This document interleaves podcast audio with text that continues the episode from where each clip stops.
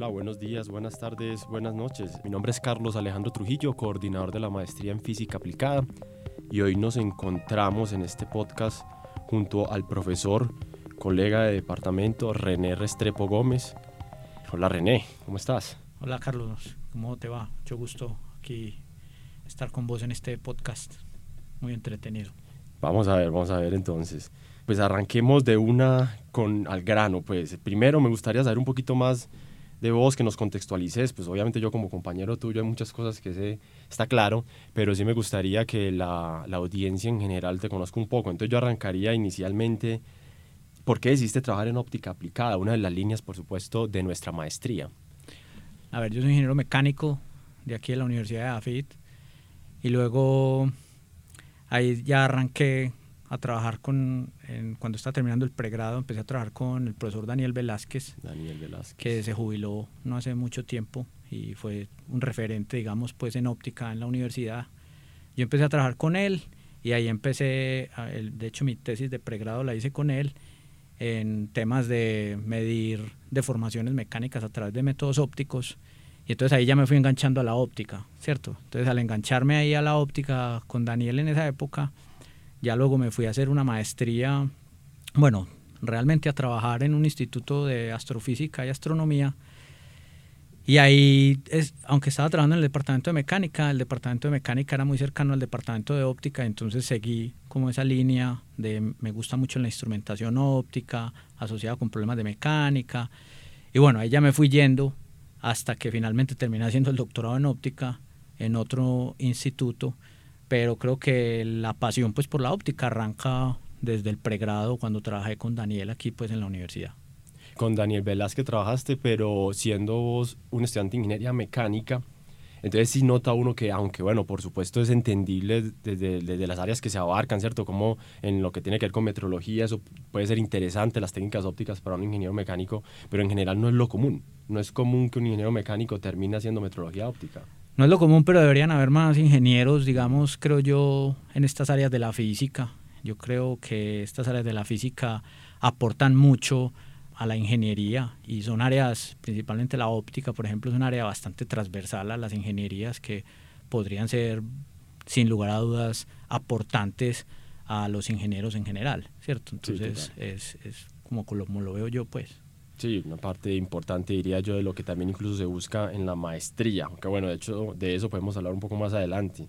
Te pregunto, hombre René, actualmente, ¿qué investigación haces?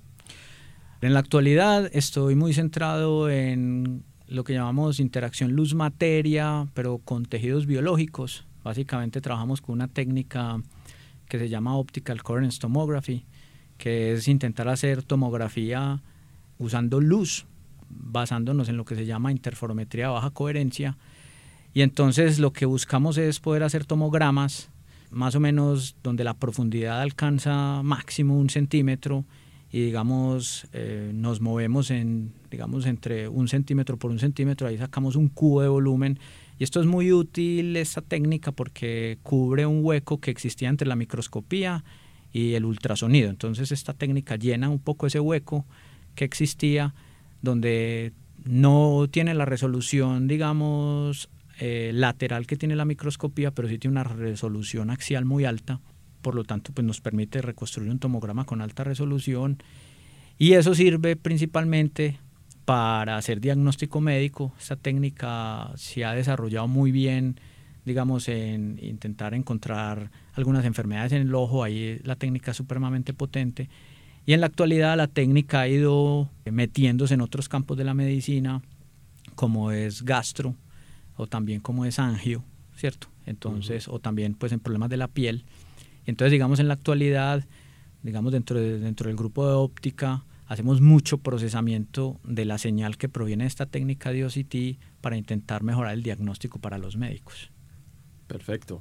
Yo, René, pues con un conocimiento, un cierto background pues sobre la, tecnología que mencionas, una pregunta que yo quisiera hacerte en este momento es, desde el punto de vista de los desarrollos que podemos hacer en Colombia, pareciera mucho más fácil aportar desde el, el software, desde el desarrollo de software como tal, procesamiento en general, más que en el hardware. ¿Cómo nosotros podríamos reducir esa brecha, entiendo yo, con el primer mundo, con muchos países pues desarrollados, donde el hardware en estas tecnologías es precisamente el objeto de estudio y uno ve ciertos aportes por parte de ellos un poco más contundentes en, en esa línea. Sí, claro. Eh, yo creo que nosotros, nuestra formación es muy buena para hacer hardware también. Yo creo que en Colombia las universidades ofrecen el suficiente background para que las personas hagan software, bueno, hardware, evidentemente software, software, pues no necesitas tantos equipos para poder proponer buenas ideas. El problema del hardware es que necesitas como unas, eh, un impulso económico inicial muy fuerte que te permita poder proponer cosas muy nuevas en el hardware.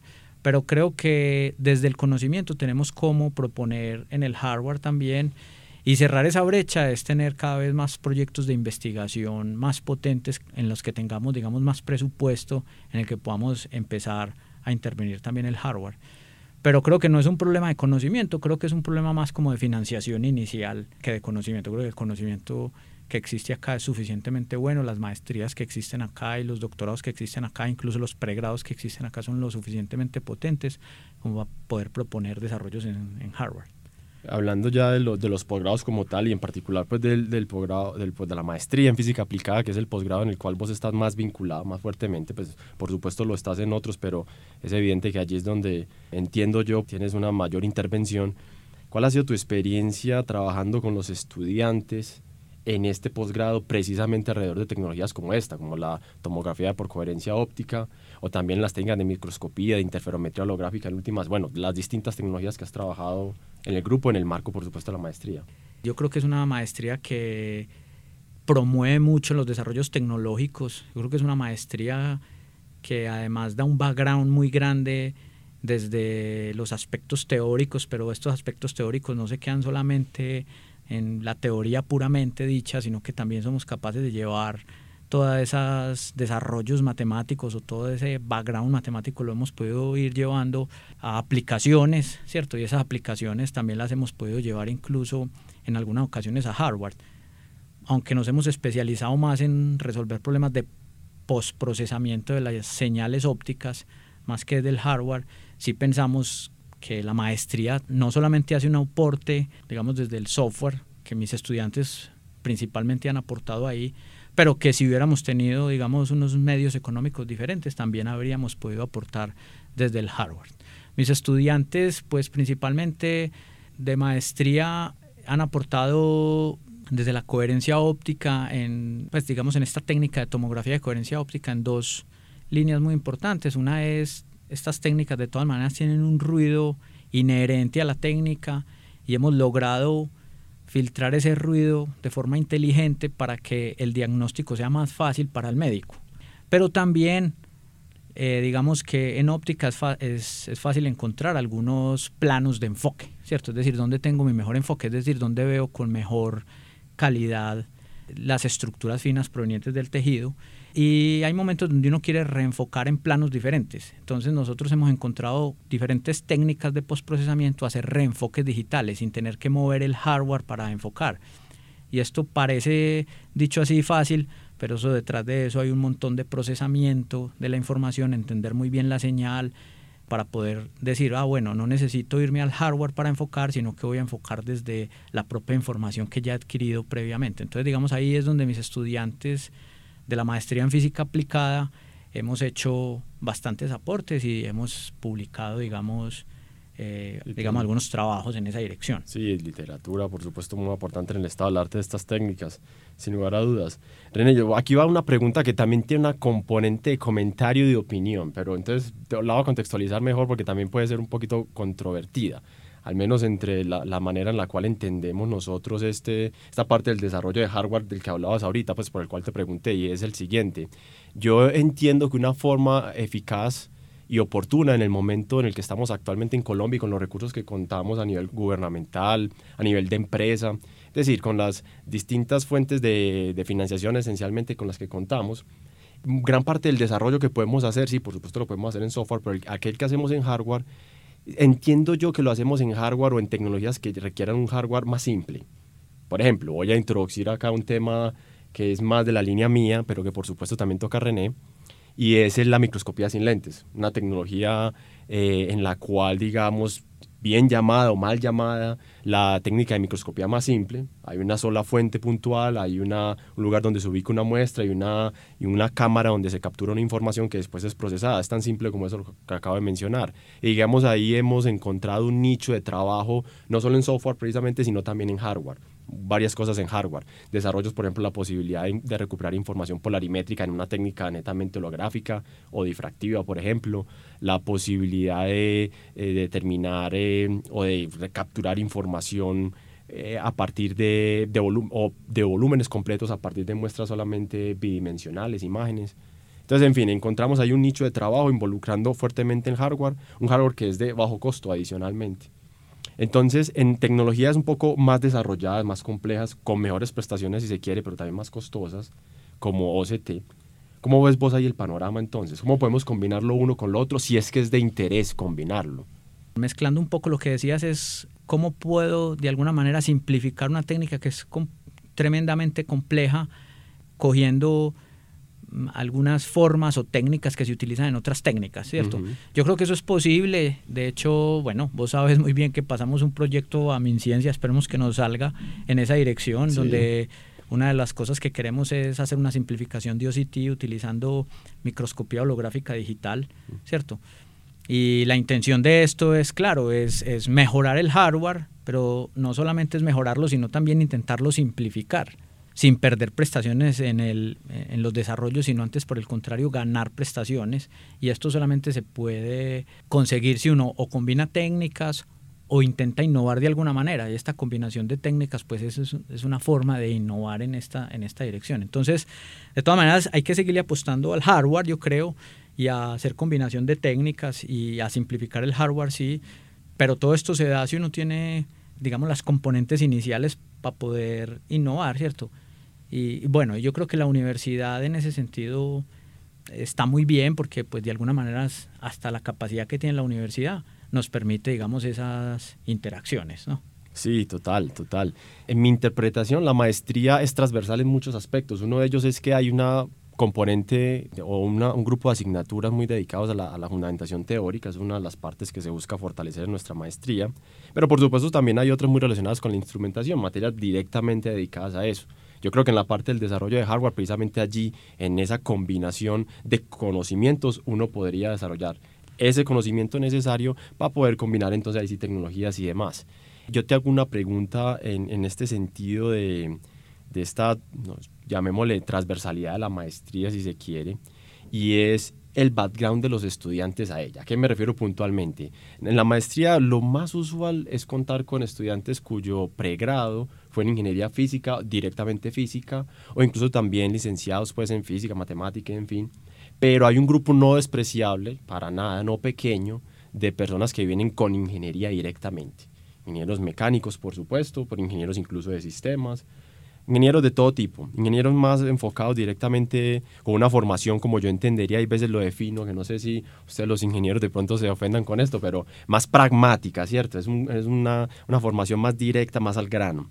Siendo vos ingeniero de formación, ¿cómo se eh, vería uno de estos ingenieros acá en nuestra maestría y en términos de qué podría desarrollarse, fundamentalmente qué fortalezas podría aportarle al, programa, pero también cuáles podría ganar. Sí, yo lo que creo es que un ingeniero, digamos así como decir, más pragmático, no, no, no me ofende, está bien, a veces es cierto, cierto.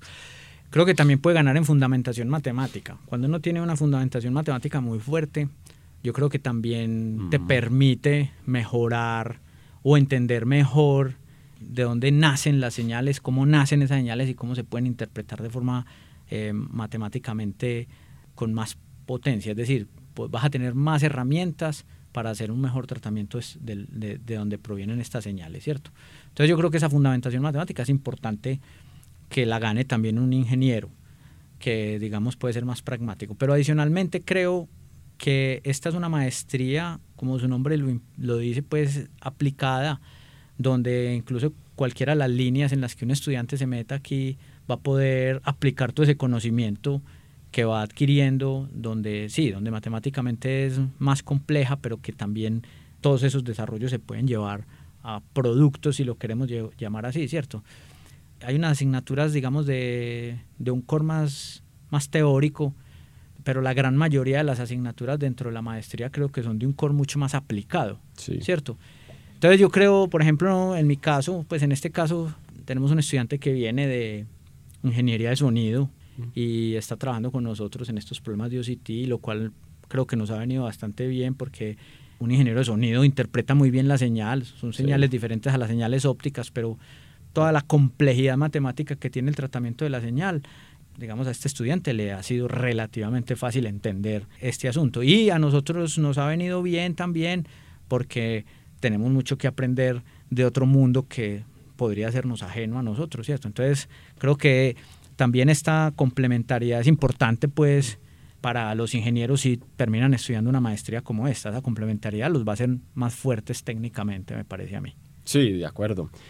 Aquí uno revisando, René, tu formación, pero también tu experiencia, uno se da cuenta que, bueno, tu doctorado es en física, pregrado, por supuesto, en ingeniería, pero un, un doctorado en física, de alguna manera uno ve esa combinación que yo creo se ve en la maestría, pues también en el que hacer de la maestría, porque muchos profes, de hecho, en la misma tienen formaciones similares, o de, digamos, de, un pregrado en física, un doctorado de pronto en otra cosa, o de un pregrado en otra cosa y un, posgrado en física.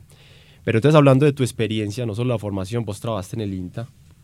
Bueno, vos nos podrías explicar un poco más cuál era tu trabajo específico, pero no lo veo 100% académico, lo veo un poco más aplicado, sin dejar de decir, por supuesto, que estaba ligado también tu trabajo allá en la academia.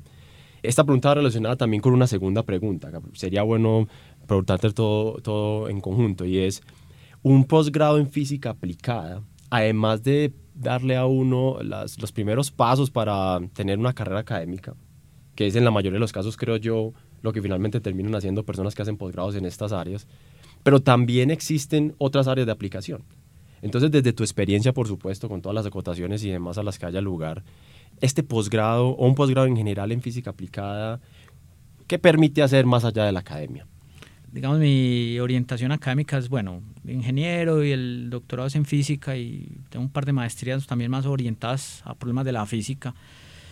Y de hecho en este instituto, que significa Instituto Nacional de Técnica Aeroespacial en España, que pertenece al Ministerio de Defensa, es como yo lo catalogaría como la agencia espacial española, ¿cierto? Que está muy ligada a la Agencia Espacial Europea.